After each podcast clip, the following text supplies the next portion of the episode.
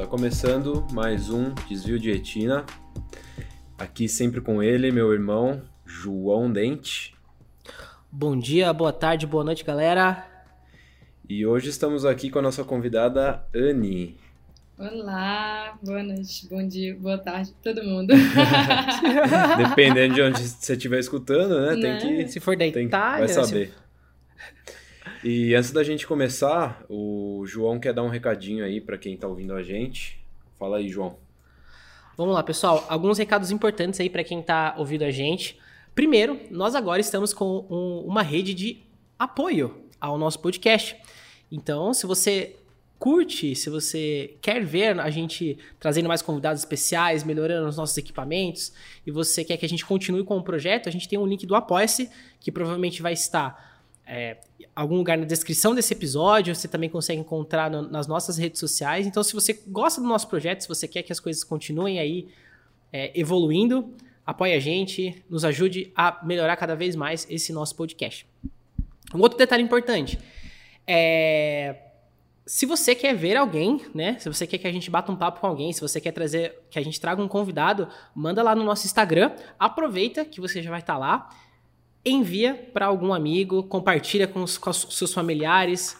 Naquele, naquele dia que você tá com, com, com a sua família, coloca lá para ouvir o desvio de retina, que eu tenho certeza que todo mundo vai, vai curtir bastante.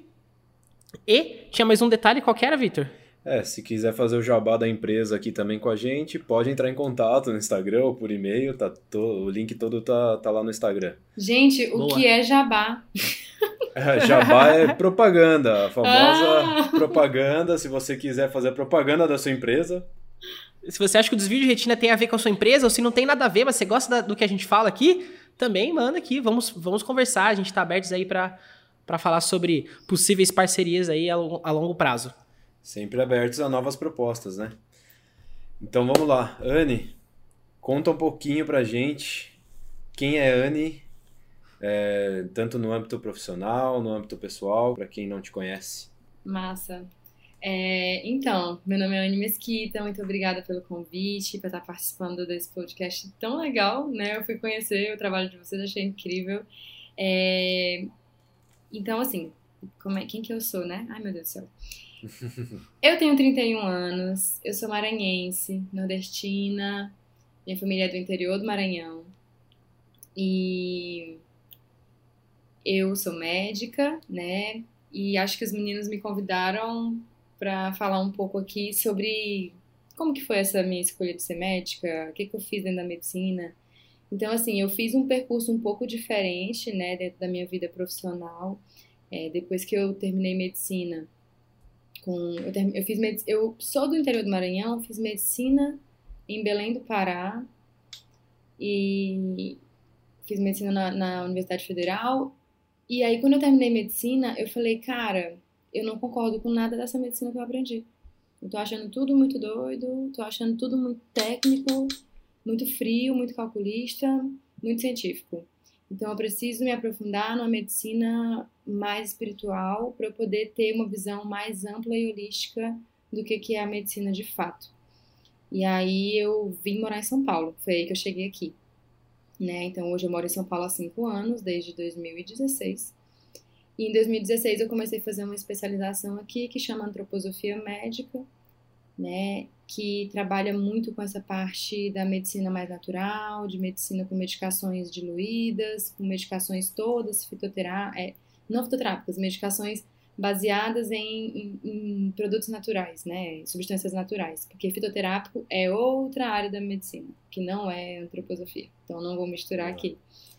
É até difícil falar antroposofia, Sim. é isso? Então, menina, eu não misturo. Não, você vai explicar, sei lá, não sei se você tem voz, é, avós vivos, né? Mas você vai explicar pra sua avó, que fala, ah, antropofo- antropofasia. Ela fala assim, que, minha filha? O que, que você tá falando aí? Tá- você tá bem? Ai, Jesus. É, foi muito engraçado, assim, quando eu escolhi fazer esse curso. É, Anne, por que, que tu escolheu fazer isso? Eu escolhi porque eu botei no Google Medicina Integrativa, apareceu esse nome, eu achei ele engraçado. Aí eu liguei aqui em São Paulo na, na escola e eu falei, eu gostei desse negócio, vou experimentar. Gente, assim, do nada, não tinha referência, não tinha ninguém que tinha falado sobre isso. É aquela famosa questão, né? Por que não, né? Por que não, né? Tô na. Quem, tá, tá aqui, tá na chuva, vamos se molhar. Tipo assim, né? e pelo jeito você passou bem cedo no vestibular, né? Você começou a fazer bem cedo. Você tá aí há cinco anos, você começou a especialização agora. Você se formou cedo, se formou? Então, me for... Em relação a, ao geral, né? É. Eu, inclusive, é uma coisa que, que eu tentei lapidar nos últimos anos. Por quê? Porque eu passei no vestibular com 18 anos, né? Então eu passei muito rápido, mas isso foi à custa de muita autocobrança, de muito estresse, né, de muita autocrítica muito excessiva de padrões perfeccionistas. Então isso me trouxe muitas conquistas, mas também me machucou demais. Então, acho que nosso podcast hoje é até um pouco sobre isso, porque foi mais ou menos por isso que eu escolhi fazer psiquiatria, porque eu percebi o quanto que a nossa sociedade, por nos cobrar demais, ela acaba nos adoecendo. Então, João, é, é verdade, assim, a observação que você fez aqui agora de que realmente eu passei cedo na faculdade, mas a gente não sabe o que, que as pessoas de alta performance passam a nível de ponto de saúde mental para ter essa alta performance, né? Hum. Exatamente. A gente tá, eu estava conversando com, com o Vitor esses tempos, né? O, sobre saúde, né? O Vitor está nesse, nesse âmbito de saúde, ele está fazendo muito exercício e tal. A gente está falando sobre atleta, né? O atleta, o alta performance, ele nunca está saudável, seja mentalmente, seja fisicamente, porque o nosso corpo em si, ele não foi feito para isso, né? A, a, você que é médica, você pode falar muito mais do que a gente com muito mais propriedade. Mas é, é isso, não é? Tipo assim, a gente não foi feito para isso, né? Exato. É... Nossa, muito boa essa observação. E dentro da psiquiatria existe uma área relacionada. Eu estou me especializando em transtorno alimentar, e dentro do transtorno alimentar existe duas situações que passa do normal, tipo, que é a busca por um corpo perfeito, que aí a gente tem que falar sobre vigorexia, ortorexia, né, que são condições, né, sofrimentos psicológicos da atualidade, porque a gente está numa geração que é vegana, vegetariana, não pode comer glúten, não pode comer lactose, não pode isso, não pode aquilo. E aí isso vai para pessoas que têm um padrão muito rígido de comportamento, de autocobrança, autocrítica e perfeccionismo, essas pessoas vão no extremo disso. E aí elas começam a tipo a não querer mais ir na festa do amigo porque vai ter cerveja lá e eu não posso tomar cerveja porque eu tenho que ser perfeito no meu corpo. As pessoas Caramba. começam a se isolar, né? E além de se isolar, de gastar muito tempo ou na academia, ou cozinhando e tirando toda e qualquer substância, tipo, não pode sal branco, tem que ser sal rosa do Himalaia. E, e, e vira um, um, realmente um, um, pensamento quase que obsessivo, né, baseado em padrões perfeccionistas. Então, traz muito prejuízo familiar, prejuízo social, prejuízo é, profissional, porque às vezes a pessoa não quer mais nem almoçar com a galera do trabalho, porque ela tem a marmita dela, ela vai comer a comida dela. Então, é muito importante, assim, a gente falar dos extremismos, né, que, que a alta performance faz a gente encontrar, e sem falar nas lesões corporais que você falou, né, João, que estão muito presentes é, nesses quadros. Caramba, eu não sabia nem que isso era uma, uma questão é, psiquiátrica dessa parte aí de, de, da alimentação, de você deixar alguns outros hábitos de lado para você seguir é, outros caminhos como o do esporte. Mas eu acho que tudo, acho que é tudo meio que um limite, né? Anny? Você pode falar bem melhor que eu. É tudo meio que deve ter um limite ali que a partir do momento que você excede aquele limite, você entra num, num, num lugar ali que não está sendo tão saudável assim. Eu sei que ser, assim, ser atleta, eu nunca fui atleta de nada, sempre fui amador em, em tudo, tudo, é, tudo do, no âmbito esportivo que eu fiz, mas eu sei que ser atleta não é uma coisa saudável. É, fisicamente, principalmente, porque você, você excede os limites do seu corpo também. Né? Acho, né? que, acho que tem que ter cuidado ao falar que ser atleta não é saudável, porque aí parece que todo mundo que é atleta não é saudável acho que ser atleta e se cobrar demais e começar a se prejudicar por essa busca de alta performance que não é saudável. Aí... Uhum. Mas, Anny, você acha que as pessoas que estão no topo não são a maioria assim? Qual que é a sua, na, nas, tipo assim, um, um, overview assim? Eu acho que eu, é, a tendência é sim, é que as pessoas que estão no topo, elas têm um extremo desgaste psicológico e com relação a atletas um desgaste físico, mas eu também acredito muito que que há necessidade de ter um acompanhamento com bons profissionais, né? E aí, se você é bem acompanhado psicologicamente, se você tem um psicólogo especializado em questão de esporte, de saber colocar o limite, eu acho que aí a gente estando bem assessorado, as coisas possam caminhar de uma forma um pouco mais equilibrada, né? Mas, assim, o que a gente vê é exame de antidoping, exame disso, daquilo, e lesão, enfim, é muito frequente. Mas assim como uhum. a gente está falando no âmbito de esporte, mas vamos pegar um âmbito profissional, um, um, um chefe de uma grande empresa da Avenida Paulista. Eu atendo todo dia pessoas do banco que estão com burnout é, devido a, a condições de, de, extrema cobrança e de pouca empatia e de muito abuso moral. Então, em todo... É só resultado, né? É, é, é uma coisa... Um dia eu vi um, um filme, uma, essa frase, né? É, você pega o, o quanto o ser humano vale e não o devido valor que ele tem, Exato, né? Exatamente. E aí a gente tem que começar a questionar, né, os padrões da sociedade que a gente vive, né, a forma como é introjetado na nossa mente, né, é, a produtividade, né, e como que a gente precisa ter dinheiro e não ter qualidade de vida. Então acho que são pautas que estão crescendo muito assim em discussão hoje em dia e acho super válido a gente trazer isso daqui aqui, porque é, o que a gente percebe é uma grande perda da essência, uma grande perda de intuição, porque numa sociedade extremamente racional, a gente não tem tempo de trabalhar nossos sentimentos, as nossas sensações, tipo, ah, estou sentindo aqui que não rola nesse emprego. Ah, mas eu preciso desse trabalho, então vou continuar aqui. Ainda rola isso, né? A necessidade. Então, é, é um assunto bem complexo, assim, né? Porque envolve saúde mental, mas envolve necessidade financeira, e aí se não tem também condição financeira, também não consegue ter saúde emocional. Olha que vira uma bola de neve no fim das contas. Eu ouvi uma frase uns tempos atrás, né, falando assim, é, só faz a revolução quem tem proteína no estômago, né? Só, con só consegue lutar pelos direitos quem tá bem, né? Tipo assim, essa, essa é uma ideia, né? Só consegue abrir mão do emprego quem tem uma base, né? Quem não tem uma base, muitas vezes não vai conseguir ter liberdade para falar assim, ó, oh, chefe, vai se fuder. Tchau. Tô indo embora. É, e o que, eu, o que eu queria saber também, Anne, é que assim, quando, quando é o momento, quando, é, quando a pessoa sabe que é o momento de procurar um profissional, como você, no caso. Uhum. Porque a gente se vê, às vezes, nesses, nesses paradigmas da vida e as, muitas das vezes as pessoas não sabem o momento de procurar um profissional, um psiquiatra, no caso, né? Sim. Que é o seu caso. Porque as pessoas esperam chegar no momento que vai explodir e falar, não, peraí, tá alguma coisa errada, eu já tô no burnout, eu já eu preciso de alguém agora, entendeu? Procura meio que urgente. É, quando é que eu, como, como que as, as pessoas conseguem é, meio que antecipar isso uhum. e já começarem a se tratar e procurar ajuda? E como é que funciona? Eu acho que o primeiro passo, Vitor, é é você começar a primeiro buscar informação. E eu acho que isso está cada vez mais frequente né, nas redes sociais, em discussões, até mesmo o Big Brother está trazendo muito isso com relação à saúde mental né? Então, Sim. um programa de rede nacional trazendo isso de uma forma tão contundente. É... Tem psicólogo agora, né? Tem um, tem um momento ali, né, para as pessoas conversarem. Exato, e era exatamente esse gancho que eu vou pegar que você falou agora, João. Eu acho que o primeiro passo, viu, Vitor, é você buscar um psicólogo.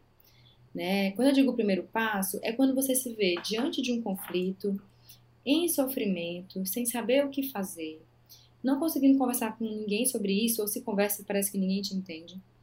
E aí, cara, eu preciso de alguém que tenha um olhar é, imparcial, que me olhe de fora, que não me dê, tipo, julgamento de tá certo tá errado, que me ouça e me ajude a tomar uma decisão.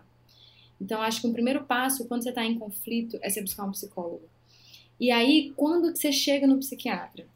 Né? Geralmente, a porta de entrada é o psicólogo, porque o psicólogo ele é aquela pessoa que vai te acompanhar semanalmente, conversando com você sobre seus conflitos. Agora, na hora que você percebe que você está tendo prejuízo, tanto no seu trabalho, eu não consigo mais trabalhar, eu não consigo levantar para ir para o trabalho, ou então eu não consigo mais dormir de tanto pensamento acelerado que eu tenho, ou então eu estou tão deprimido que eu não consigo sair da cama e estou há cinco dias sem comer, sem tomar banho. Na hora que seus conflitos emocionais começam a atrapalhar a sua vida, Você começa, você termina o namoro porque você não consegue mais sentir que é um peso para aquela pessoa. E você quer terminar o namoro por baixa autoestima. Né? Você começa a não cuidar mais de si, não se alimentar, não quer mais ir fazer atividade física. Na hora que você começa a ter esses prejuízos sociais, profissionais, familiares, em todos os âmbitos, aí é hora de você buscar um psiquiatra. Por quê?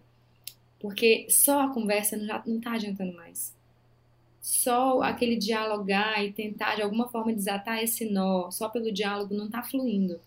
Então, geralmente a gente precisa entrar com uma medicação para tirar a pessoa do fundo do poço e ela conseguir pelo menos é, reagir e começar a fazer as mudanças necessárias para ela poder é, reorganizar a vida dela. Né? Eu costumo dizer que as crises, né, as crises psiquiátricas, né, os transtornos de ansiedade, as crises de pânico, os transtornos depressivos, qualquer um que seja ele, é uma grande crise que vai trazer uma grande transformação na sua vida porque vai trazer uma grande dor, um grande conflito, exige grandes mudanças, porque você vai ter que tomar uma decisão. Então, acho que é mais ou menos esse o, o movimento: é psicólogo, psiquiatra, e em algum momento os dois caminhando juntos. Né? O psiquiatra é mensalmente, uma vez por mês, e o psicólogo semanalmente.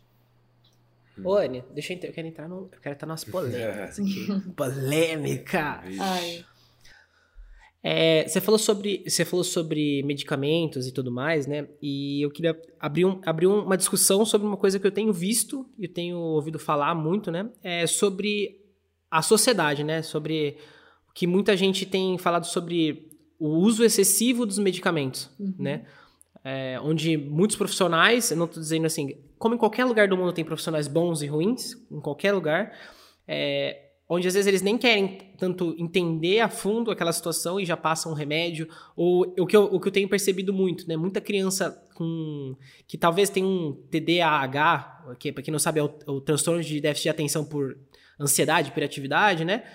E, e, já é medicada, talvez não pensou nem num segundo passo. Eu queria que você falasse um pouco assim, o que, que você acha dessa disso que, que, se está se criando, né? Por exemplo, ah, eu não tô tão bem, eu não tô tão bem no, eu não tô tão bem no trabalho, eu não consigo ter atenção plena, vamos então Ritalina, vou dar um, um Valium, vou fazer alguma coisa, porque é super normal. Eu, de verdade, eu eu comecei a ver, a ouvir algumas coisas sobre esse negócio de déficit de atenção, né? Tipo assim, estudar mais aprofundado há pouco tempo. E eu percebi e fui ouvindo várias pessoas que usam e falam abertamente sobre isso na internet. Tipo, gente que fala que usa Rivotril abertamente, gente que fala que, que usa. Não tô dizendo que é ruim, uhum. não é isso. Mas, tipo, parece que normalizou o um negócio. Tipo assim, toma um tarja preta aí que tá tranquilo, vambora. Sim. Nossa, lá vem, né, João? Cutucando a onça com vara curta. eu, eu gosto, eu gosto. É, como eu falei para vocês, a minha formação antes de fazer psiquiatria, eu fui estudar é, medicina espiritual né, para entender todo esse âmbito de alma, de emoções, de espírito e de como que o emocional influencia nas doenças, como que, tipo, ah, uma gastrite às vezes é uma ansiedade não resolvida, um conflito não resolvido, né? E aí, não satisfeita com essa pós-graduação que eu fiz aqui em São Paulo, eu decidi fazer aquilo que tu falou ainda agora, João. Eu larguei tudo, juntei uma grana e fui morar na Ásia um ano para estudar medicina Caramba. oriental. Que legal. Então, é, eu fiquei um ano morando na Ásia, sem, sem trabalhar, né, só estudando. E também tirei um ano para mim, porque eu estava em burnout. Eu entrei em burnout no meu primeiro ano de, de, de, trabalhar como médica. Aqui em São Paulo, o médico tem uma carga muito extenuante de trabalho, sem contar com o trânsito, que era duas horas de trânsito para ir, duas para voltar. Entrei em burnout, é, comecei a fazer terapia com psicólogo nessa época. E e vou já te responder. Eu sei que eu tô dando voltas aqui, mas segura aí que eu. Não, mas eu, eu, tô, eu tô adorando a história. Eu tô adorando, eu tô adorando a história. Depois você conta alguma coisa que aconteceu lá na Ásia, que eu quero saber tá também, tá as histórias engraçadas da Ásia. Eu vou chegar lá. É, e aí, por entrar em burnout, falei: preciso parar, preciso me conectar para entender o que, que eu quero fazer dentro da medicina, porque tá tudo aqui uma bagunça. Então, assim, é, por eu ter estudado muito essa parte, né? Aí eu fiz curso de yoga, então sou professora de yoga, sou massagista e fui ampliando meu olhar, ampliando meu olhar para eu poder então chegar no Brasil de volta em 2018 e falar, cara, eu vou fazer psiquiatria porque eu preciso entender sobre a mente das pessoas, porque é tudo na cabeça. Então, assim, o que, a gente, mais uma vez, trazer uma crítica social aqui para nossa sociedade, uma sociedade extremamente rígida, extremamente competitiva, uma, uma sociedade extremamente produtiva, é, baseada aí, estamos aqui, né, vivendo resquícios da Revolução Industrial ali do século XVIII, XVII, não sei, e, e a gente está numa sociedade extremamente industrializada, tecnológica, aonde é, os contatos sociais são mínimos, né, é, de acordo com Zygmunt Bauman, estamos numa sociedade líquida, onde tudo é muito rápido, onde as coisas são muito, muito rápidas e as relações são efêmeras, são rasas, onde sua relação com seu chefe no trabalho é efêmera e rasa também. Então, eu acho que o que me parece é que a sociedade está sendo feita para que a gente adoeça. Não sei, eu não sei se eu tô doida, mas é o que me parece, sabe? Tipo, vamos construir uma sociedade para adoecer pessoas, né? Então, é, concordo com vocês que o uso é, de medicamentos está realmente excessivo, mas vamos pensar um pouquinho aqui sobre o que, que é o uso de medicação dentro da nossa de, de um perfil cronológico aqui. Vamos traçar um, um, uma linha cronológica de medicações. A primeira medicação psiquiátrica que surgiu foi em 1950. Estamos em que ano? 2020. Tem 70 anos apenas hum. que surgiu medicação psiquiátrica. Pensando, tipo, em medicina, que tem medicina ocidental, né, com relação à medicação, que já tem aí 300, 400 anos. É, pensando em medicina holística, que tem aí a mesma idade da humanidade, 5 mil anos, 6 mil anos. É, medicação psiquiátrica existe há 70 anos. É muito pouco tempo. Nós estamos ainda descobrindo muitas coisas. É, Agora, em 2018, a gente descobriu que ah, paciente bipolar não pode usar antidepressivo. Até 2018, todo paciente bipolar usava antidepressivo. Então, isso mudou em 2018, pra você ter noção do quanto é uma ciência Caraca. nova. Né? Então, então assim, é... a nossa sociedade, se a gente for estudar psicanálise, que é uma área da psicologia, né, baseada em Freud, se você for estudar Freud, ele fala: vivemos num mundo neurótico um mundo neurótico onde nada é suficiente e eu quero sempre mais. E o capitalismo estimula isso, queremos sempre mais. Então, se vivemos. O acúmulo, o, o acúmulo, tudo, né? E se vivemos num mundo capitalista e neurótico, onde as pessoas sempre querem mais, elas estão ansiosas, elas têm muitas informações, porque agora nós estamos numa sociedade tecnológica, logo é difícil focar em uma coisa só. E aí o que, que surgiu? surgiu que a psiquiatria criou um nome chamado TDAH, onde nós temos transtorno de déficit de atenção e hiperatividade, e todo mundo agora é TDAH. Mas vamos parar para pensar. A nossa sociedade está sendo construída para não ter foco. Inclusive, isso, eu vi um, podcast do Karnal falando isso, achei muito interessante. Ele falou assim: estamos numa nova sociedade aonde não ter foco é até importante porque são muitas informações. E aí, às vezes não dá mesmo para se aprofundar em tudo.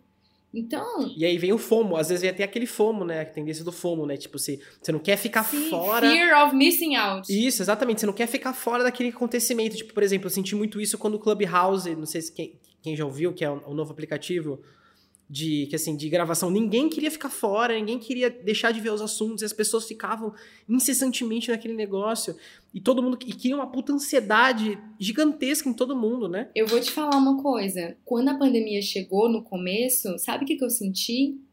Eu senti cara ainda bem que eu não vou ter mais que sentir que eu tô perdendo um show lá no Sesc porque a sensação que eu tinha é que eu sempre tava perdendo alguma coisa que eu não tinha tempo né, óbvio, esse é um comentário raso, né, que diante de, de, da tragédia que foi né, o Covid, a pandemia, mas o que eu tô querendo dizer é, estamos sendo expostos a tanta coisa no nosso século. Eu acho que nunca na humanidade é, o Homo sapiens foi exposto a tanta, a tanto estímulo externo.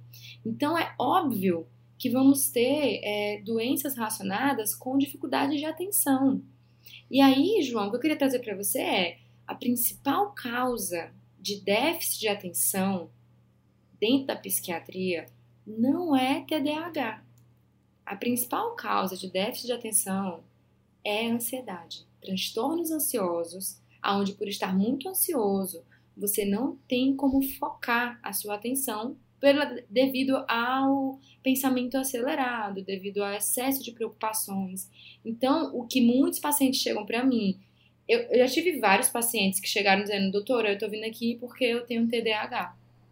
Aí eu, ah, entendi. Eu já, já, já chegavam diagnosticados. E se eu... Onde você achou? Ah, Google, vozes da minha mente. diagnosticado. João, se eu te disser que eu já atendi uma paciente que chegou para mim e falou assim, doutora, eu tô aqui com o laudo do psicólogo dizendo que eu tenho TDAH. aí eu olhei assim, aí eu falei, aí eu expliquei tudo para ela, eu tenho que ter uma nossa, eu tenho que ter muita calma. É tanto que minha consulta uhum. é mais demorada, tipo, eu levo duas horas numa consulta, porque até eu explicar, porque é na verdade uma desconstrução o meu trabalho, eu tenho que desconstruir verdades, né? Sim. Eu decidi fazer isso, eu decidi não ser, é, não repetir o padrão dentro da psiquiatria e eu vou contra a maré. Né? Então, para eu fazer a cabeça de uma menina que me chega com um laudo dizendo que tem TDAH e eu mostro para ela que na verdade ela não tem foco, primeiro porque ela tá cheia de conflito familiar dentro de casa, e aí ela tá muito preocupada com tudo aquilo, chega uma pandemia e ela fica usando maconha todo dia. Não vai ter foco e atenção mesmo. E, e porque ela, e assim, estou com insônia, doutora, o que que tá acontecendo? Sai do celular, pega o celular uma hora antes de você dormir e deixa do lado, entendeu? Assim, lógico que eu não tô dizendo que é um, é um geral, longe uhum. disso, eu não tô colocando regra em nada. Mas a maioria dos casos é isso. Olha. Entendeu? Ah, eu tenho insônia. Três horas da manhã ele tá no celular lá. Lógico que você Sim. não vai conseguir dormir. Então, essa paciente eu tratei com remédio pra ansiedade. Ela voltou no outro mês dizendo: Doutora, você fez um milagre. Eu falei: Não fiz milagre nenhum. Eu só tratei realmente a sua ansiedade. É, mas o que, que a gente tem que falar sobre o TDAH, né? TDAH é uma condição que vem aí com o histórico da infância. Na, desde a infância, eu, eu atendi já pacientes, crianças TDAH, que assim, gente, é um negócio assim, muito, muito assim, na cara, sabe? Você tá vendo ali o negócio que tem algo diferente. Agora, você chegar para adultos jovens dentro da capital do Brasil, tipo que é São Paulo, tudo bem, é Brasília, mas vocês entenderam, do ponto de vista produtivo, né? E aí, Sim. todo mundo aqui é a 360 por hora. E ela vem me dizer que tem TDAH há dois anos, a gente tem que questionar isso daí. Né? Primeira coisa que a gente tem que questionar é que padrão de exigência é esse que você quer cumprir para você estar tá considerando que sua atenção não é boa o suficiente? Quem foi que te cobrou mais atenção do que isso que você já tem? Tipo, o que está acontecendo, né? Então são são questionamentos, né? A vida é questionar. É, e quem foi que diagnosticou, né? Foi o psicólogo ou foi o Google, né? né? Aí que tá a grande questão, mas eu acho muito importante isso que você falou, Anne, dessa desconstrução da da área, né? Porque você ter essa sensibilidade com as pessoas que chegam para você, eu acho que isso aí é, é, crucial e é muito importante hoje em dia. Porque a gente vê cada vez mais, claro que também não posso generalizar, mas na maioria das vezes quando a gente vai em médico, essas coisas, a gente vê aquele médico que é, é, é aquilo, entendeu? Açougueiro de gente. Não, não é açougueiro de gente, eu não, eu não diria isso, mas é o cara com a cabeça aquilo lá. Eu vou falar o que eu estudei, é aquilo, parece um robozinho. E aí ele acaba às vezes deixando o, o de ser humano um pouco, é, é, isso acaba atrapalhando. Eu acho que a gente, a gente as, os médicos principalmente, tem que ter essa sensibilidade como você tem é, com seus pacientes, de pegar, sentar, explicar às vezes é, é, difícil, porque eu imagino que você deve atender, sei lá, 10, 12 horas às vezes fazendo plantão, é, muitas pessoas passando por ali. Mas você ter essa sensibilidade de pegar, sentar, explicar, falar como é que é, eu acho que isso aí hoje em dia é muito importante, muito necessário, né? Eu acho que está havendo uma reformulação da sociedade, né? E eu acredito muito na nossa geração, viu? Nós somos incríveis. É, a, nossa, Concordo. a nossa geração vem ampliar muita coisa do ponto de vista de consciência, né? Eu realmente acredito numa nova era, assim, do ponto de vista é, de busca mesmo, assim, de consciência, enfim. É, e eu acho que, assim como a sociedade está evoluindo nesse aspecto, acaba que todas as profissões acabam evoluindo junto, né? Então eu sinto assim que a minha busca por uma por uma compreensão mais sensível do mundo partiu primeiro da Anne. E depois ela se transformou numa Anne médica mais sensível e mais empática e que fala: sou vulnerável, eu já tive depressão, né? Em 2018, quando eu voltei do mochilão, eu entrei em depressão por me sentir um peixe fora d'água. Falar: não sei quem eu sou, não sei por que, que eu sou, não sei o que eu quero, a sociedade tá louca, eu não quero mais viver aqui, eu quero ir embora. Como realmente eu fui. Fui morar, tipo, sei lá, fiquei morando no Vietnã, fiquei morando na, na Tailândia, fiquei morando no Nepal. Porque eu falei, chega, cara, eu preciso parar pra entender. Mas sabe qual, Sabe o que acontece? acontece? Eu acho que é, é uma coisa que deve, deve ter, talvez ter acontecido com você. Aconteceu comigo, a, tem acontecido só esse ano que eu comecei a realmente a, a refletir sobre isso, sabe? É, a gente ficou muito no foco do propósito, sabe? Todo mundo chegava para você e falava assim: você precisa ter um propósito, não, você precisa ter não sei o quê. E às vezes, quando você se depara sem ter um, você sente um peixe fora d'água. Você sente assim: como assim eu não tenho isso que essa, a sociedade está falando? Como que eu não tenho isso. Ah, eu, eu não. Exatamente não tenho um, um entendimento que eu falo assim, não, é isso que eu quero pro resto da minha vida. Aí a todo momento você se sente uma pessoa totalmente deslocada daquilo que, uhum. daquilo que você realmente é, né? Então, por várias, por várias vezes, né, quando eu, eu tava, assim, você tá sempre na busca, né? A gente tá sempre na busca de, de algo, sempre na busca é, em qualquer momento da nossa vida a gente está buscando algo, né? E às vezes você se depara por não estar condizente com um padrão que você enxergou, com um padrão que você acha que é o, é o certo, e você fala assim, caramba, eu tô falhando, né? Eu tô falhando com a pessoa que eu sou, né? Sim, é... eu acho que tem que ter cuidado com essa questão do propósito. Ela é importante, é, mas aí fica muito focado no profissional, né? Qual é o meu propósito? O que eu tenho que fazer? O que eu tenho que dar para o outro? e o que, eu tenho que trabalhar. E aí entra aquela frase que eu acabei de falar. Primeiro a Anne olhou para ela. Tipo, a Anne olhou para ela. Depois eu fui olhar pro meu trabalho, o que eu ia fazer da minha vida. Então, acho que é primeiro a gente. E assim, aí a gente pode até trazer uma crítica, né? Tá, Anne, mas nem todo mundo tem hora para parar por um ano para ficar se perguntando quem é e o que, que quer fazer da vida, né? E, e assim, uma coisa que eu tenho vivido nos últimos anos, né, depois que eu comecei a fazer psiquiatria, é que, tipo, eu não tô ainda trabalhando exatamente do jeito que eu queria. Então, o que que a gente, o que que a gente observa dessa minha fala? É que o caminho pra gente chegar lá onde a gente quer, a gente vai ter que fazer um monte de coisa que a gente não quer. E aí, quando a gente fala muito de propósito, propósito, propósito, parece que eu não posso fazer nada que eu não quero. Eu tenho que fazer só o que eu realmente quero. Que é aquilo uhum. que eu não quero, eu não posso fazer. E aí você vai meio que entrando numa, num lugar aí perigoso, porque como é que você lida com frustração? Como é que você aprende a ter resiliência? Como é que você aprende a ter. É, como é que você aprende a encarar o fracasso para poder falar, ui, sair daqui um pouco mais fortalecido, então agora vamos lá, porque eu agora estou alinhando um pouco mais minha vida. Então, saber lidar com frustração numa era onde tudo está na palma da nossa mão é muito difícil. Uhum. Exatamente. Tem muita gente, até, até que, eu, que eu tenho uma, uma sensação que muita, muitas famílias hoje, né, que estão criando a nova, a nova geração que está vindo, assim, acabou de nascer, 4, 5 anos, cria o filho numa bolha, sabe? Numa bolha onde ninguém. É tudo impenetrável, onde ele não sente dor, onde ele não se frustra. E cada vez mais você está criando gente, um monte de gente mimada. Né? Tipo assim, você tá, a gente vê aí que tem, tá se criando um monte de gente mimada. Até uma coisa que eu queria entrar, você falou uma coisa que. Uma fala há pouco tempo, que eu achei super interessante, que é, é o fato assim do, do Homo sapiens, né? A gente talvez vir um pouco mais para nossa para nossa origem, né? É, tem muita gente que fala, ah, a gente tá numa geração de mimimi, porque a geração de não sei o quê, né? Nossa, ah, o pessoal só reclama hoje. Só que é como você disse, né, Anne? Nunca em nenhum momento da história. A carcaça é a mesma. É que nem a gente. Eu até brinco assim. A carcaça aqui é a mesma coisa, amigo. Uhum. O Homo sapiens é, a não sei a quantos milhões de anos, aqui a gente é a mesma coisa. Só mudou o nosso processo cognitivo. Uhum. O resto é a mesma coisa. Mudou a tecnologia. Nunca em nenhum momento da história da humanidade se teve tanta informação, se teve tanta atenção voltada para um ser no mesmo momento.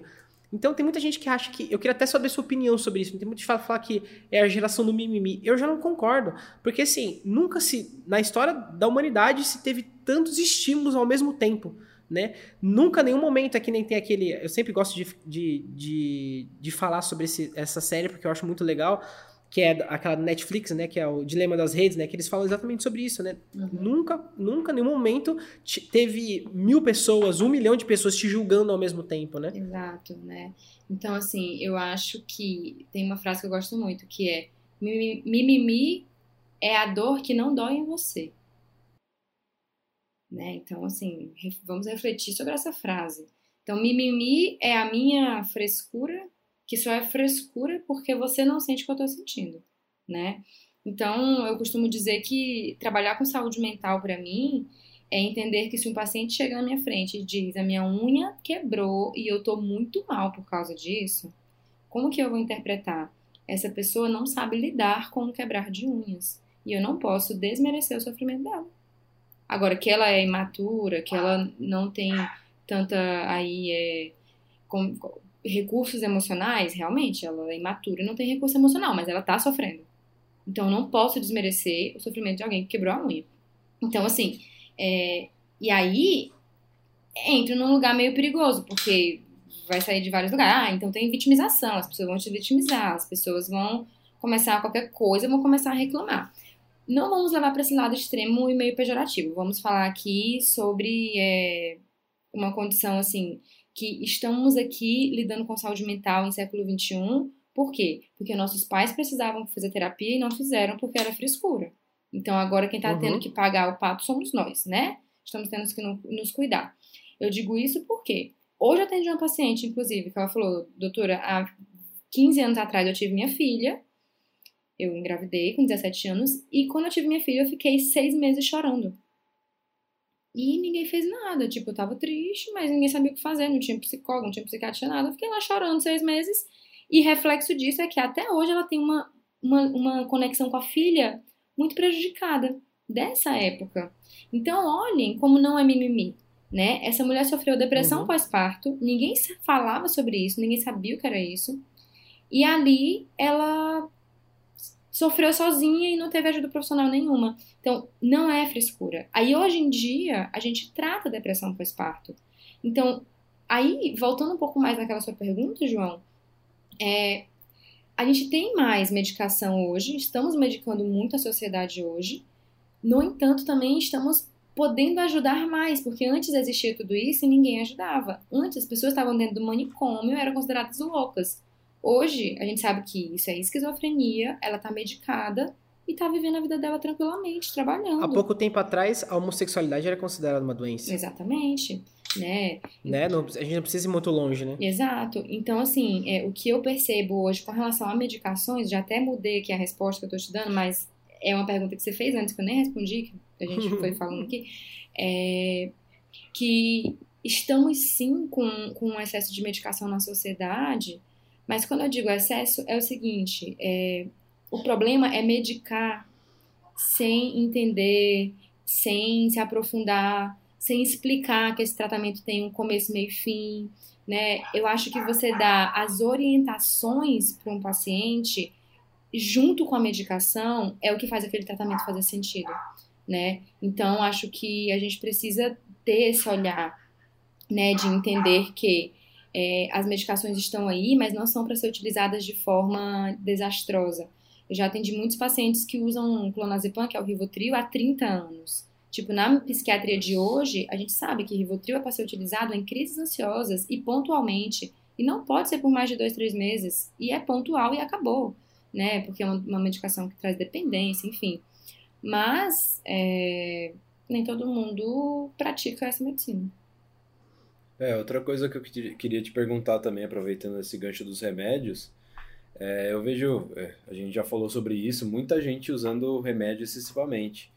E as pessoas que têm esses, é, esses problemas psiquiátricos e estão se tratando com remédios, quando elas sabem também que é o ponto de parar, Sim. aonde, aonde, aonde você chega no ponto que você sabe que você precisa diminuir Olha, a questão dos remédios? Eu, o que eu sempre falo com meus pacientes, eu gosto muito de trabalhar assim. Eu trabalho com a psiquiatria, eu entendo o extremo poder das medicações. Era algo que eu era extremamente contra antigamente e hoje eu vejo. Cara, eu tiro uma pessoa de uma depressão que ela tá no quarto trancada há quatro meses, eu só tiro ela com remédio. Eu não tiro ela com outra coisa de lá. Porque a, a questão psiquiátrica, ela não envolve apenas comportamento, né? Ela tem também uma genética por trás, tem um histórico familiar de doença psiquiátrica. Tem genética? Tem genética? Muita genética. Acontece? Muito. Eu não, eu não conheço mesmo. Rola mesmo? Claro. É, a Tem uma predisposição de. predisposição de- genética. Nossa, é muito frequente. Muito mesmo. Né? Então, existe uma predisposição genética é, de você ter quadros depressivos, ter transtornos ansiosos, ter quadros de toque, por exemplo, que é aquele transtorno obsessivo compulsivo, que você fica Uhum. limpando tudo, não sei o quê, abrindo e fechando porta toda hora. Gen- Esquizofrenia e bipolaridade é muito, muito, muito baseado em histórico familiar. Então, por exemplo, uma, uma mãe que é bipolar pode gerar filhos que são bipolares também. Pode acontecer. Na verdade, Tem- assim, tem existe. São, é um, para desenvolver condições psiquiátricas, é um conjunto de fatores. Não é só tenho a genética. É um copo cheio, né? É, é o, o copo enche, né? A hora É, que é- o copo enche, né? Eu tenho a genética, e aí dentro da minha casa tem um monte de conflito. E aí meu pai bate na minha mãe, aí eu vou me revoltar contra o meu pai, e aí vem um monte de coisas junto, e aí aquela pessoa sofreu um, um abuso sexual na infância, e tudo isso vai trazendo é, é, gatilhos para que essa doença possa pof, instalar e aparecer. Né? Assim como é. exi- existe até, existe até uma questão hormonal também, né? Que pode. é, uma disfunção hormonal que pode causar algumas, algumas doenças como depressão, não é? Sim, na verdade, é, por exemplo, é, pacientes que têm problema com tireoide, né? Se ele tá com problema na tireoide e não tá produzindo o hormônio da tireoide direito, ele pode desenvolver uma depressão devido à tireoide. E não porque tem histórico Caramba. familiar. Caraca, eu não sabia. Uhum. E eu já tratei uma paciente. E, e como que se trata esses pacientes? Dando hormônio de tireoide, não é dando antidepressivo. Uhum. Que aí ele melhora, Sim. né?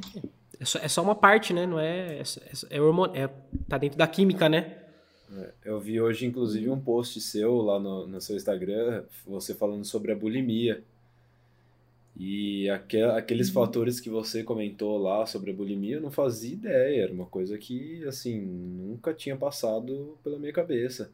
Que fazer o uso de, é, de laxante, por exemplo, para emagrecer, perder peso e chegar naquela questão do corpo perfeito, é, era, era considerado bulimia, né? É bulimia. Sim. Né? E aí a gente Até, entra. até um spoiler, até um spoiler para quem vai. O nosso próximo episódio vai ser falando um pouco sobre esse detalhe, esses detalhes, hein? Então, Quais detalhes? Quais detalhes? então a, a gente vai trazer uma pessoa que já teve um tipo de transtorno de alimentação e hoje ela tá é uma esportista de alta performance, assim, então é Sim. ser bem legal aí quem quem estiver ouvindo aí já fica atento. Olha, eu posso dizer que eu já tive todos os problemas psiquiátricos na minha vida, porque eu tive depressão em 2018 e na minha adolescência eu tive praticamente bulimia, né? Porque eu queria ter o corpo perfeito e aí eu não vomitava, nem usava laxante, nem diurético, né? Mas eu fazia atividade física extenuante para gastar é, a comida que eu tinha comido. Então, assim, e isso é muito frequente em pacientes perfeccionistas, de alta performance, que tem muita alta cobrança e alta crítica. Quem é um estudante de medicina, se não essa pessoa? Perfeccionista, alta cobrança, alta performance. Né? Inclusive, estudantes de, da área da saúde têm uma predisposição maior para ter transtorno alimentar, justamente por ter esse padrão de comportamento perfeccionista. É, Uhum. Então, assim, a questão da bulimia eu queria trazer para vocês, assim, só para compreender que eu estou me especializando nisso hoje em transtorno alimentar, seja bulimia, anorexia, compulsão alimentar, que está muito, assim, muito, muito presente hoje em dia, devido ao fast food, devido à forma corrida que a gente leva a vida.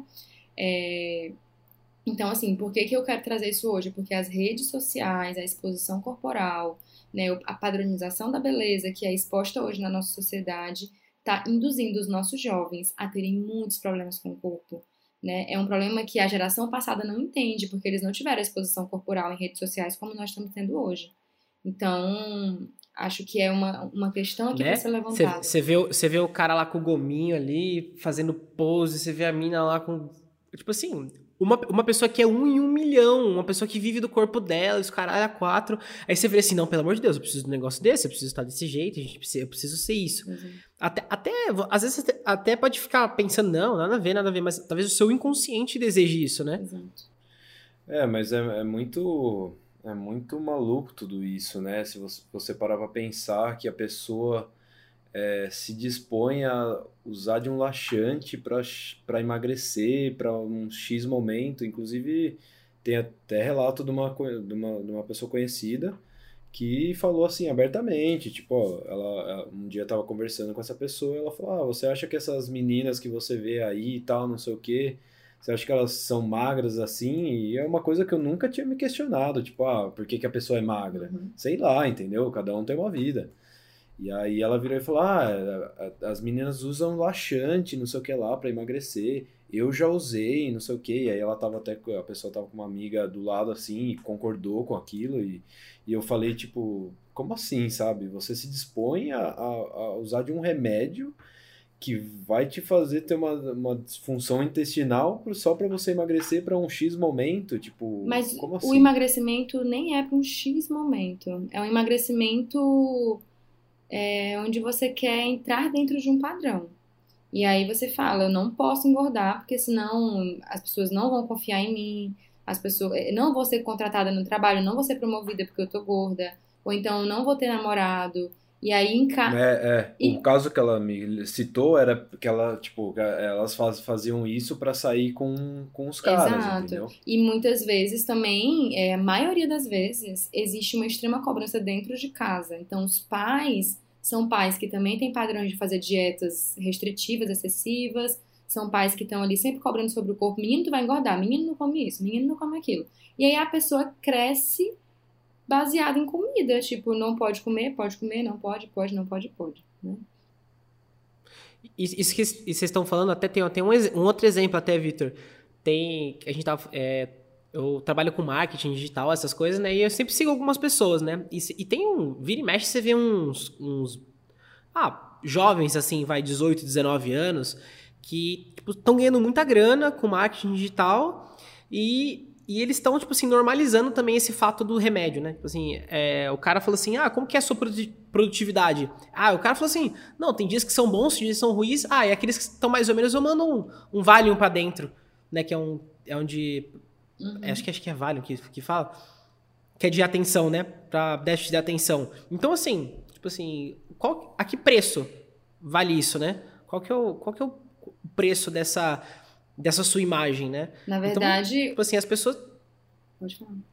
A pessoa, tipo assim, tem orgulho de falar, né? Tipo assim, não, não deveria, mas a pessoa tem orgulho de falar, tipo, não, qualquer coisa eu mando um remedião pra dentro aí, tomo dois, três aqui, já tô alta performance aqui, tô produzindo mais, tô melhor, né? O Valium, o Valium, ele é um pouquinho além do, do, do remédio para déficit de atenção. O Valium, ele é igual ao Rivotril e o clonazepam, é a mesma coisa. Ele é um ele é um remédio que deprime o sistema nervoso e faz tu acalmar daquela agitação que tu tá. Pronto, é isso que ele faz. Ele não trata nada, assim, ele só, puf, dopa.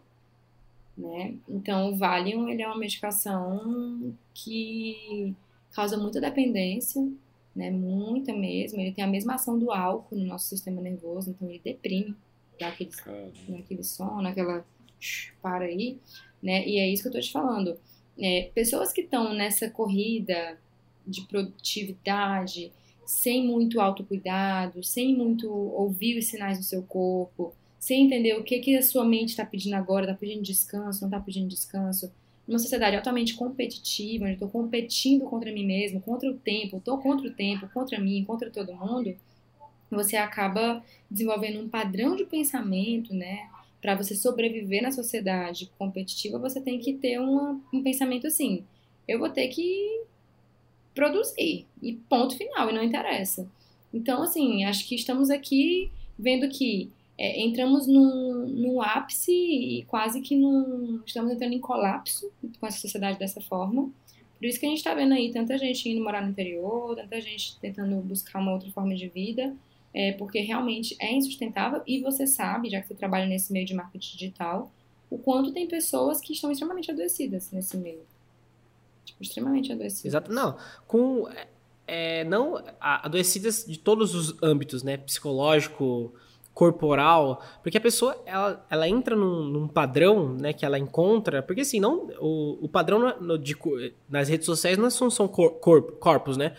Mas também tem a- o lance do trabalho, tem o lance de, de uma, uma projeção de vida, né? E isso começou a se transformar numa coisa ser banalizado, sabe? Tipo assim, a, a pessoa se demonstra uma coisa que ela não é e você está tá tentando encontrar, chegar num topo de um cume que ninguém chegou e uma coisa vai levando a outra e você vai é, adoecendo e você, você nunca e chega. você vai chegar lá e no fim das contas vai se cobrar de outra coisa, entendeu? Exato, e você nunca vai se sentir satisfeito. Exatamente, você nunca você... vai se sentir satisfeito que você chegou lá. Vocês estão descrevendo exatamente a neurose. Neurose, que é o que a nossa sociedade é hoje, uma sociedade neurótica, é aquela sociedade em que nada está suficiente. O meu desejo é desejar. Quando eu desejo Exato. e está insuficiente, porque eu não consegui, bom, mas na hora que eu consigo, eu vou desejar de novo. Eu quero desejar mais, e agora eu quero mais, e Nossa, agora eu quero eu vou mais. usar muito essa frase. Meu, o meu desejo é desejar. Perfeito, já. Ó, isso daqui vale um corte aí pra gente subir É, depois então, nas redes é- sociais. é. Meu desejo é desejar. É isso. E é, é muito louco, eu tava vendo um corte do podcast que o Whindersson Nunes fez com o Rafinha Bastos, e ele tava falando justamente isso. Que ele se viu num momento que ele chegou, ele fez, trabalhou, trabalhou, trabalhou, trabalhou, não tava nem vendo o que, que ele tava fazendo ou ganhando. Que ele chegou num momento que ele tinha tudo, e agora, o que, que eu vou fazer, entendeu? Ele não chegou num momento, num ápice ali que ele falou, tô no topo, o que que eu faço agora? Ah, ele até falou, vou ajudar, sei lá, ONG, vou ajudar cachorro, vou ajudar não sei o que lá, o que que eu vou fazer? E o cara se sentiu meio perdido e não podia sair para nenhum lugar. Ele falou que ele passava na frente de bar e chorava, porque ele não conseguia, ele não podia ir no bar, porque no bar ele ia ser conhecido, ninguém ia deixar ele em paz, ele não ia conseguir. E então ele estava todos, todos os dias com as mesmas pessoas e não podia conhecer pessoas novas, não podia, porque nunca sabia o que, que era interesse, o que, que era amizade de verdade. E a neurose, ela mora aí, né? Ela mora num, num lugar onde você tá tanto desejando que você não tem nem tempo de reconhecer o que você já conquistou. E a sociedade que a gente vive também, por estar muito baseada em rede social, ela tá muito baseada na comparação. Então você pode até ter conseguido aquilo que você queria, mas aí você compara com o que você vê aí, nossa, mas fulano conseguiu muito mais, então eu preciso de mais. Você viu um desejo novo, né? Você viu um desejo novo. Um novo desejo. E você, acha que a, a sociedade vai cada vez piorar nesse âmbito, cada vez andar mais para isso? Ou você acha que vai chegar um ponto que vai ficar insustentável a gente vai falar, não, peraí, vamos voltar um pouquinho que tá dando, não tá dando muito certo? Eu acho que a pandemia veio fazer isso. Eu realmente acho.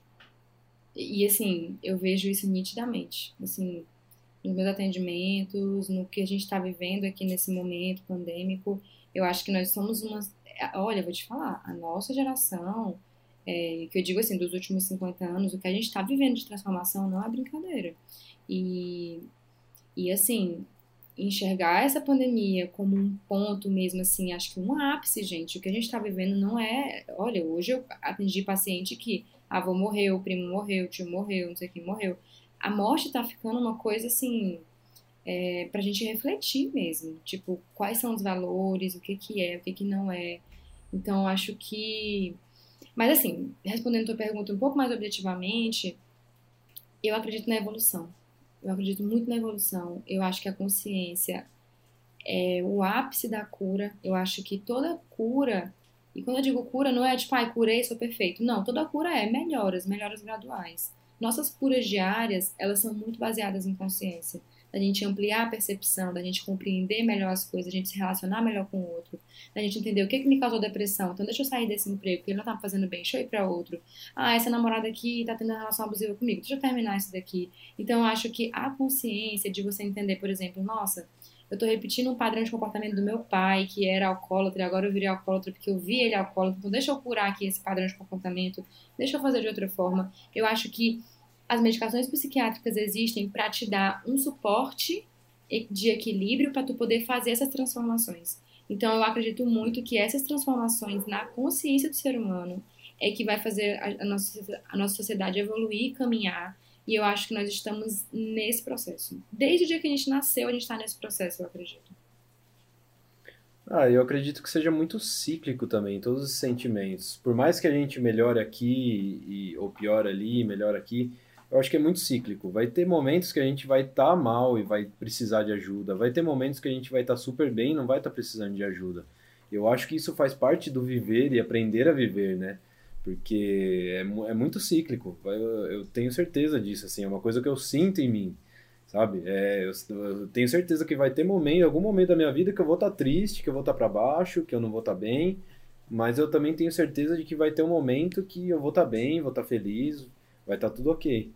E eu acho que isso é necessário. E né? esse é o. Isso é muito importante assim da gente ver que isso é o ser humano. O ser humano, ele é tudo. Então a gente é fraco, a gente é forte, a gente tem raiva, a gente tem amor, a gente tem carinho, a gente tem tristeza. Então nós estamos aqui em sociedade. É... A gente está aqui em sociedade justamente para para vivenciar o que é ser humano. E ser humano é ter todas as emoções. E aí, por isso que a psiquiatria trabalha com as emoções humanas. Por quê? Porque quando a gente não sabe lidar muito bem com essas emoções, a gente está aqui preocupado com uma coisa, mas fica tão preocupado que fica paralisado. Aí tem que ir no psiquiatra, porque travou e não faz mais nada. Uhum. Ou então ficou triste, mas ficou tão triste, tão triste, tão triste que ficou na cama parado. Aí tem que ir no psiquiatra. Então tudo está relacionado com como que eu lido, como que eu administro minhas emoções, né? Uhum. A gente ficou tão, tão viciado numa questão de filmes, numa questão hollywoodiana, assim, de felicidade, que é, eu ouvi uma frase muito, muito legal um tempo atrás e isso eu guardo muito para minha vida. Felicidade não é feita apenas de momentos felizes. Ao meu ver, felicidade é saber ser triste. Também. Porque com certeza.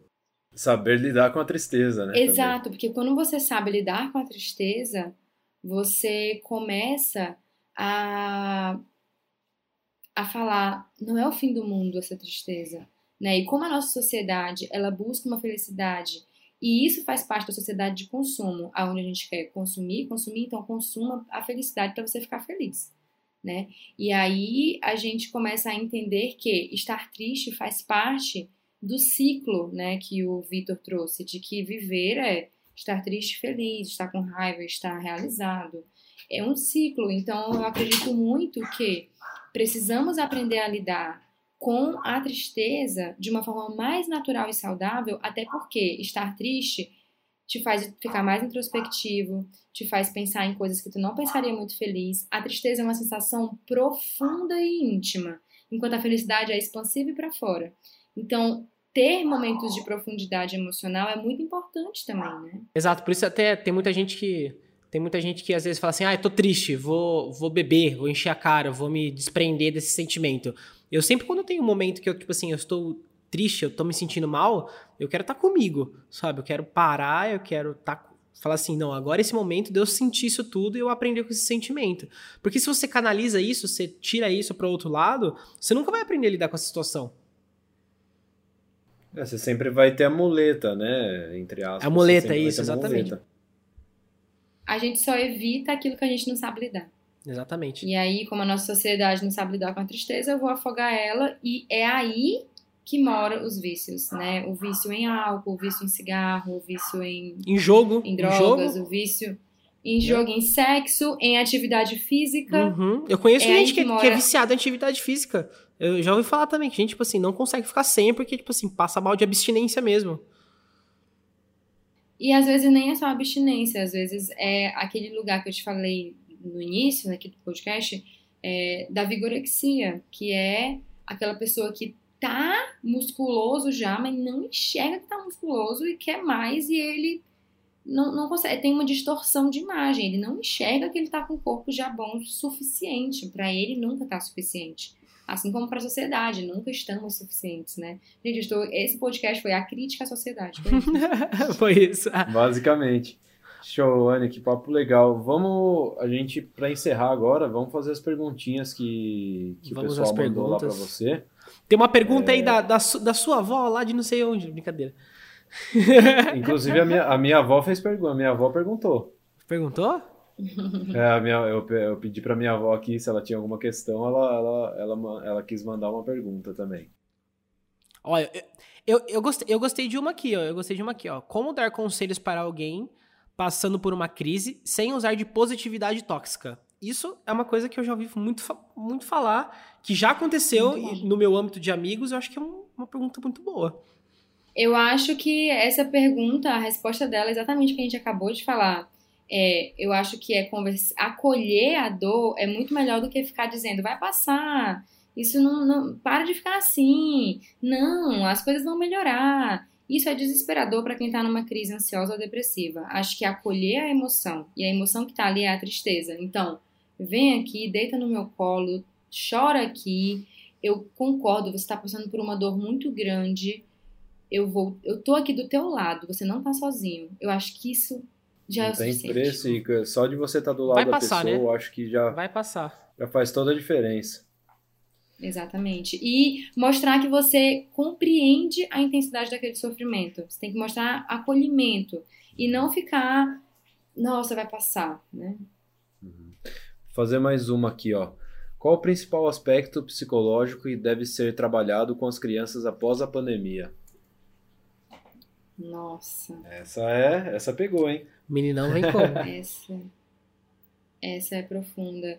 Eu acho que a questão assim, nossa, essas crianças elas cresceram num mundo muito diferente porque elas tiveram que ficar isoladas, né?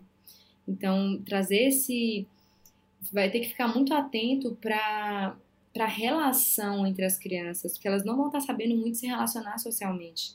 Vai ser uma introdução aí diferente, né? Vai ter que olhar muito para essa questão da, da relação entre as crianças quando elas forem reintroduzidas para a escola. Eu acredito que seja mais ou menos por aí, assim. E também tem a questão educacional, de tipo, nossa, agora eu vou ter que estudar na escola, tipo, e agora é no computador, mas depois vai ter um professor no quadro. Eles vão, nossa, vai ter que ter muito su- suporte psicológico para as crianças. Com certeza. Ó, tem uma aqui relacionada a yoga. Já teve algum paciente com TA que tratou com yoga? Se sim, como foi e quais os resu- resultados? Olha, TA é transtorno ansioso, tá? Então, eu acredito muito é, num cuidado integrado do ser humano. Então, primeiro que a gente tem que falar, ansiedade não é doença, tá? Ansiedade é uma forma de ser. E tá tudo bem a gente ter. Por exemplo, eu sou ansiosa, então eu falo rápido, eu faço várias coisas ao mesmo tempo, mas eu não, eu não deixo isso. Quando eu percebo que tá demais, eu paro. E aí eu vou lá fazer meu yoga, né? Então, assim, eu- casos de ansiedade, a gente tem que ver qual é a ansiedade que tem que ser tratada com medicamento e qual é a ansiedade que pode ser tratada sem medicamento, né? Que aí não é uma ansiedade patológica, né? Que causa doença, é uma ansiedade porque eu sou um pouco mais acelerado. Então, assim, o yoga entra tanto para essas pessoas que só estão ali querendo encontrar um espaço no dia a dia para dar uma relaxada, ou ele também entra para essas pessoas que estão fazendo medicação, mas que precisam aprender uma nova forma de lidar com a sua ansiedade, porque não vai ficar tomando medicação a vida inteira. Então a medicação serve para dar uma sustentação para aquele Ela- paciente. a medicação é o meio, não o fim, né? Desculpa, a medicação o quê? Ela, ela é o meio, não o fim, né? Exato, a medicação ela te tira de uma crise ali, Uhum. né? E aí a gente fica usando por um ano, um ano e meio, dois anos, enfim, o tempo que for necessário. E, e nesse meio tempo, a gente precisa aplicar técnicas, aplicar ferramentas, recursos que vão além da medicação. Que aí eu acredito muito na medicina integrativa. Então, eu acredito que pacientes que tenham ou não é, o transtorno ansioso possam fazer uso de massagem, de yoga, né, de, de vários instrumentos, assim. Eu posso falar por mim, assim. Quando eu fui pra Ásia, eu fiquei um ano fazendo yoga todo dia. E isso foi, assim, de uma introspecção e de uma potência gigante em mim. Então, mas é, é até muito romantizado ficar falando yoga, yoga, yoga, né? Porque tem gente que vive essa mesma introspecção fazendo balé, fazendo basquete, fazendo ginástica Uhum. olímpica, fazendo Sem entrar- vôlei, Sem, natação. sem entrar num, num mundo seu, né? Ali você tá num momento de você tá num mundo seu, né? É, você tem que se encontrar. Se encontrar em alguma coisa que você goste. Isso, tudo que a gente faz de forma presente. É o, forma... é o, o flow, né? Quando você entra em, em flow, assim, né? Você se sente num, num, num fluxo mesmo ali do negócio, né? Tem uma pergunta Você tá legal. presente com atenção. Tem uma pergunta legal. É, o, que a psiquiatria, o que a psiquiatria diz sobre intuição? E como distinguir entre os- a voz do subconsciente e a intuição? Eita, profundo. Essa Olha. é bem complexa, hein? Essa, essa, Olha. a gente, não, a gente não vem pra brincar, você já, tá- já percebeu, né, Anny? A gente, a gente, o pessoal que segue a gente, ele não vem pra pff, perguntinha fraca, que é só tapa na cara. A intuição, ela é algo muito profundo, né? É, Eu acho que essa, essa pergunta ela cabe mais para psicologia do que para psiquiatria em si. Por quê? Porque a psiquiatria ela estuda os transtornos psiquiátricos, então ela estuda aquele comportamento que virou doença. É isso que a psiquiatria se aprofunda mais, né? Quando a gente está falando de psicologia, que é comportamento humano e tudo isso, a gente está aprofundando muito mais nessa questão de intuição, de subconsciente. Porque subconsciente é, é uma parte da psicologia que é estudada, né? Baseada em Freud. Então, assim, é... Nossa, profunda essa pergunta. Porque, assim, eu, eu vou falar do meu ponto de vista, que é o que eu estudei dentro da medicina, né, oriental, enfim. Intuição é aquilo que, que é. É aquilo que a gente não força, é aquilo que, sabe, quando não mente, é quando você sente o um negócio e pronto, eu senti isso aqui, não tem como fingir. E a minha intuição tá falando, é como se todo o teu corpo falasse, não é só a tua mente que tá falando, o teu corpo fala. É uma coisa muito profunda, de muita conexão, de essência. É uma coisa meio que, pra mim, espiritual, assim, sabe? É algo que é, é profundo. O subconsciente, ele vai guardando ali padrões de comportamento, que, que são questões que, né, é onde o inconsciente é onde a terapia tenta chegar, que é aquele lugar que a gente não consegue controlar, que a gente meio que repete de forma padronizada né, trazendo até mesmo heranças familiares, históricas, transgeracionais. Então, são coisas diferentes porque o subconsciente ele conversa com você, mas ele não te traz uma sensação de uau, é isso. Né? A intuição te traz essa sensação. O subconsciente ele vai te trazendo coisas, tu vai vivendo até de forma automática ele. Às vezes tu tá super indo contra a tua essência, mas porque é do subconsciente, é do inconsciente, tu tá repetindo sem querer aquilo te faz mal, mas tu tá repetindo, né? E eu acho que a intuição ela age em outro lugar. Só que para você se conectar com a intuição, ela, ela parte de um lugar muito vulnerável, muito aberto, onde não existe espaço para o controle. E a nossa sociedade, por ser muito baseada no controle, na razão, ela apaga a intuição. Show. É, teve uma aqui que eu acho que ele usou meio que como tema, na verdade, mas pode se considerar uma, uma daria para fazer uma pergunta com isso acolher nosso, senti no, nosso sofrimento. É, talvez como acolher nosso sofrimento? E essa foi a primeira pergunta, né, que, que foi como que eu posso acolher alguém que está sofrendo, né? É justamente e como acolher nosso sofrimento. Eu fiz também um curso esse ano que foi incrível, mudou minha vida, é, que foi um curso de mindfulness e ele falava assim, ao invés de você, olha como é o nosso padrão quando a gente está sofrendo. A gente está sofrendo, a gente se critica, a gente se julga, a gente se cobra. É isso que a gente faz quando a gente tá sofrendo. Tipo, a gente fala, eu sou péssima, eu sou ridícula, olha o que eu tô fazendo, eu tô mal, eu tenho que levantar da cama, eu tô muito mal. Então, eu acho que acolher nosso sofrimento é ser gentil com você mesmo. E aí você vai ser gentil com o seu sofrimento. Você vai respeitar o seu momento frágil. Você vai. Frágil, nem digo frágil, mas vulnerável. Né? Você vai acolher esse momento e você vai acolher, as, vai ser um movimento de autocompaixão, onde você tem compaixão pelo que você fez de certo e de errado. Acolha seus erros, porque você é humano e você não vai acertar sempre. Show. E eu vou fazer a última agora, que, que a, a, a minha avó fez questão de perguntar para você. Por que você escolheu a psiquiatria como profissão? Posso ser sincera? Aham, uhum. com certeza. Porque a minha avó se enforcou, ela era bipolar porque o meu pai também trata transtorno psiquiátrico, porque eu tive depressão, é, porque eu vivi na pele. E aí eu vi que, que a minha família precisava de alguém. Eu precisava, senão eu ia também cair nesse mesmo lugar. Então eu acho que. Por isso que eu digo, as grandes crises vêm para ensinar. Então, eu acho que eu vim de uma grande crise, de uma morte trágica na minha família, devido a questões psiquiátricas. Eu tenho um tio que já teve surto psicótico. Então, eu, eu vim para compreender e eu costumo dizer que para tentar ajudar famílias que não percam ninguém pelo suicídio como eu perdi. É isso. Poxa, muito obrigado, Anne. Isso Gratidão. aí eu acho que é realmente o que, que move a gente, né? Isso aí é muito importante. Eu que agradeço. Muito obrigado, Anne, pelo seu tempo. Foi um foi assim uma aula, uma troca assim gigante. É isso que a gente a gente espera disso que a gente está fazendo. É por isso que a gente faz o que a gente faz. Vamos dizer assim, por essa troca, por essa Incrível. vivência, por essa, esse sentimento, sabe? De, de, a gente estar junto, de da gente ser um, de a gente ser um só, de a gente estar vivendo as mesmas coisas, sabe? Isso que pra gente é importante. Muito E gratidão mesmo. pessoas Com, e conhecer pessoas assim como você, né, Anne? Com, com histórias diferentes e que possam ensinar a gente e todo mundo que tá ouvindo também, né? E agora você tem que voltar no próximo gente. Podcast pra tocar suas histórias sobre a Ásia. Ai, bora! É eu adoraria. Tem que fazer um só, da, só, só o episódio da Ásia agora. Anne na Ásia. Mas, Vai ser o próximo programa do Off. mas... É, Meu sonho, gente. Eu fazia, eu ficava, gente, tinha que ter um filme disso que eu tô vivendo, que é muito incrível. é, realmente. Obrigado, gente. Um beijo.